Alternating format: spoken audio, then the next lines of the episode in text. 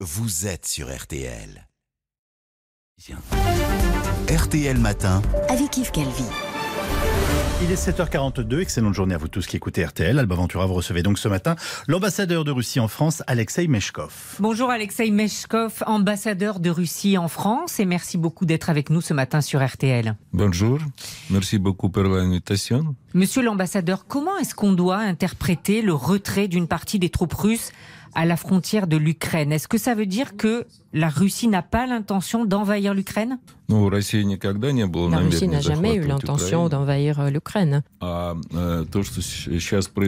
Et ce qui se passe aujourd'hui, en fait, c'est quelque chose qui s'est passé tout au long des dernières semaines. Nous avons dit que nos troupes étaient en train de mener des exercices, des manœuvres. La première partie des exercices s'est terminée et donc les troupes des régions militaires sud et ouest euh, leur euh, base permanente. Mais je souligne encore une fois que tous les déplacements de nos troupes sont sur notre territoire, tandis, que de l'autre côté de la frontière, personne n'en parle, il y a 100 000 hommes concentrés le long de la ligne de contact et personne ne semble pas être préoccupé. Mais pourquoi les, les Américains, à votre avis, ont parié sur une invasion le 16 février? Pourquoi? Bon, les Américains, vous savez, ils ont bien étudié le folklore russe de la Seconde Guerre mondiale. On a eu euh, une chanson très célèbre. 4 heures pile, Kiev a été bombardé. On nous a annoncé, c'est la guerre qui a commencé. Ce sont les paroles de cette chanson. Si aujourd'hui on change un peu le texte, 4 heures pile, и Bloomberg, э, э, Sun сказали, и так The началась Sun война. ont annoncé la guerre. C'est la guerre Мы qui a же не commencé. первый раз с этим сталкиваемся. Мы Ce n'est pas la première сталкивались с fois той que nous провокацией, faisons face à которая quelque была chose de pareil. предпринята накануне Nous avons déjà э, fait агрессии face против à, à des Югославии. provocations, par exemple à la 20 veille de лет l'agression de la потребовалось, Yougoslavie. э, M- Monsieur l'ambassadeur, est-ce que ce retrait va se poursuivre Euh, Ce matin, l'Union européenne appelle la Russie à prendre des mesures concrètes.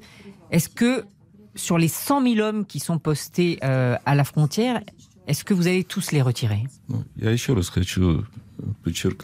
J'aimerais souligner une fois de plus que nous avons tout notre droit de faire, de déployer les troupes sur notre territoire euh, comme bien nous semble. Et comme nous l'avons annoncé, nous, avons un projet de mener des exercices et à mesure que les tâches sont accomplies, les troupes regagnent leur garnison. Mais masser des troupes à la frontière, c'est mettre la pression quand même sur le pays frontalier. Я еще раз говорю, э, ну, во-пе- э, во-первых, нельзя забывать Bon, одну premièrement, простую il ne вещь, faut pas oublier что, э, la chose половина simple, украинской армии c'est сейчас, э, que la moitié сконцентрирована de на l'armée границе с ukrainienne est Донбассом aussi в concentrée нарушении Минских au long соглашений. de la frontière avec le Donbass Вот en violation среди flagrante этих des частей, accords de которые Minsk. там Et находятся, parmi les unités там militaires qui se находятся trouvent euh, так là-bas, называемые национальные il y a э, notamment батальоны. euh, Это les bataillons э, nationaux, comme on les современные appelle. издания войск СС. En fait, ce sont des troupes И, de SS э, euh, конечно, version euh, э, 2022. существ- Vous avez parlé de troupes SS Да, это э, э, так называемые э, добровольческие батальоны. Oui, ce sont украинские. des, des milices, Euh, enfin des euh, bataillons которых euh, bénévoles, si on peut le И, dire, э, ukrainiens, э, нацистская символика euh, qui присутствует. utilisent euh, Euh, les и symboles главные euh, nazis герои et это, э, les figures de euh, те proue euh, de ces bataillons collaborationnistes, s- которые, sont des, euh, euh, во enfin, Второй les idoles мировой sont des войне, collaborationnistes э, qui, входили pendant в la так Seconde Guerre mondiale, называемую faisaient partie дивизию de la dite SS division Галичина. SS Galiciina.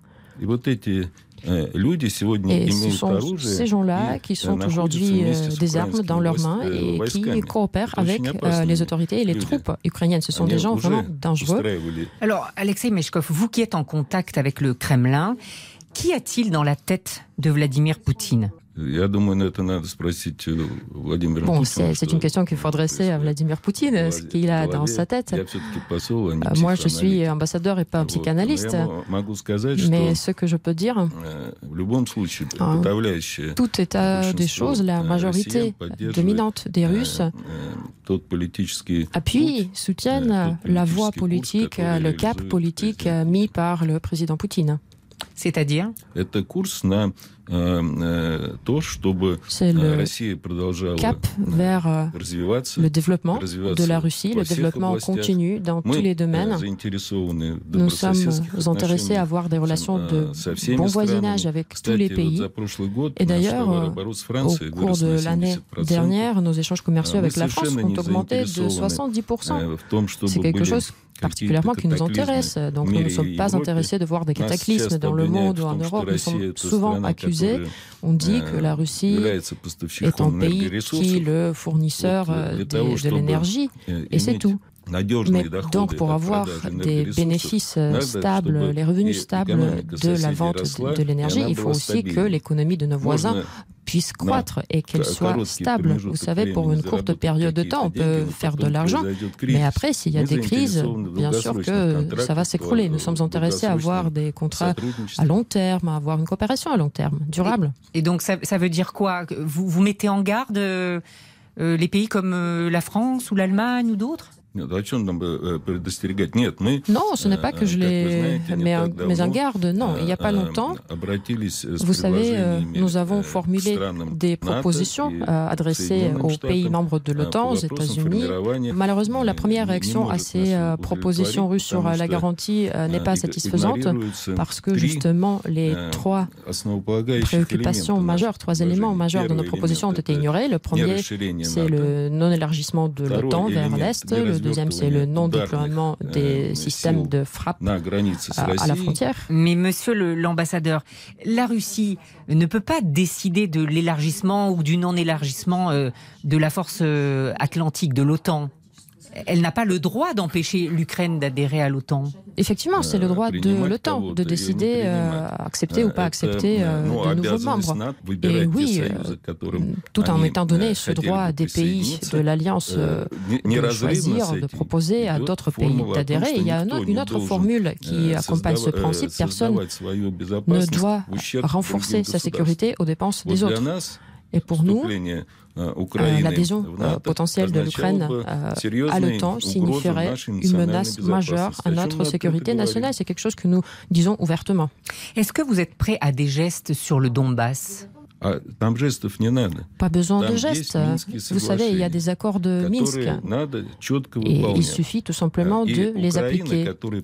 Et l'Ukraine, qui a signé ces accords encore en 2015, n'a appliqué aucun point, aucune disposition. Vous allez revenir dans les négociations sur le Donbass? D'abord, il faut que la partie ukrainienne remplisse les engagements qu'elle a déjà contractés au sommet Normandie en décembre 2019 à Paris. Après, oui, on peut avancer. Euh, monsieur l'ambassadeur, est-ce que le président Poutine va rencontrer le président ukrainien Zelensky? Euh,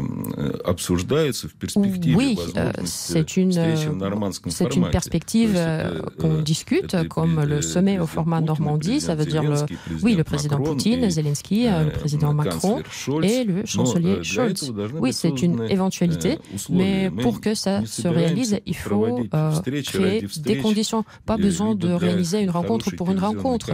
Vous savez, pour une image médiatique, on veut voir des progrès, on veut voir des avancées, on veut que finalement le monde, euh, la paix vienne sur ce sol après toutes ces années euh, de cauchemar pour la population. Les sanctions contre votre pays, euh, vous les comprenez? L'ambassadeur russe de Suède dit, je le cite, n'avoir rien à foutre des sanctions économiques. Vous aussi?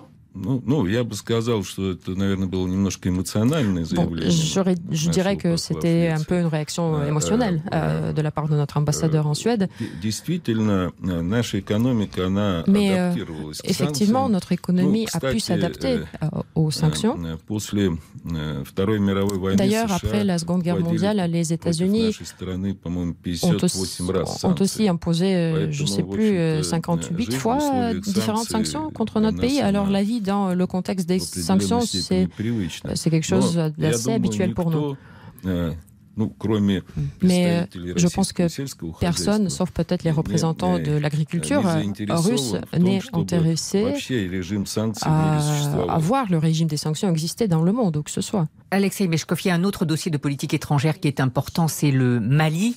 La France pourrait quitter le Mali, en tout cas déployer autrement la force Barkhane au Sahel.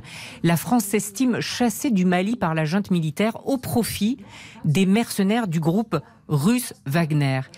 Est-ce que c'est vous, la Russie, qui allez désormais lutter contre le terrorisme au Mali? Bon, vous savez, euh, ce sujet fait partie du dialogue entre nos deux pays, mais l'État russe n'a rien à voir avec les activités de cette société militaire privée. Après, pareil, les autorités maliennes ont le droit de choisir les moyens, les structures pour assurer leur sécurité, les structures avec qui elles veulent euh, travailler, coopérer. Effectivement, nous entretenons des liens euh, officiels il y a aussi des instructeurs euh, militaires officiels qui sont présents dans ce pays depuis des années.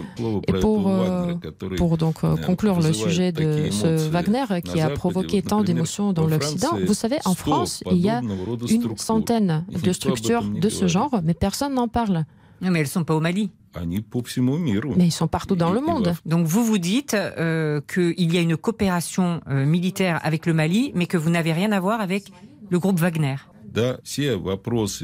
Oui, effectivement.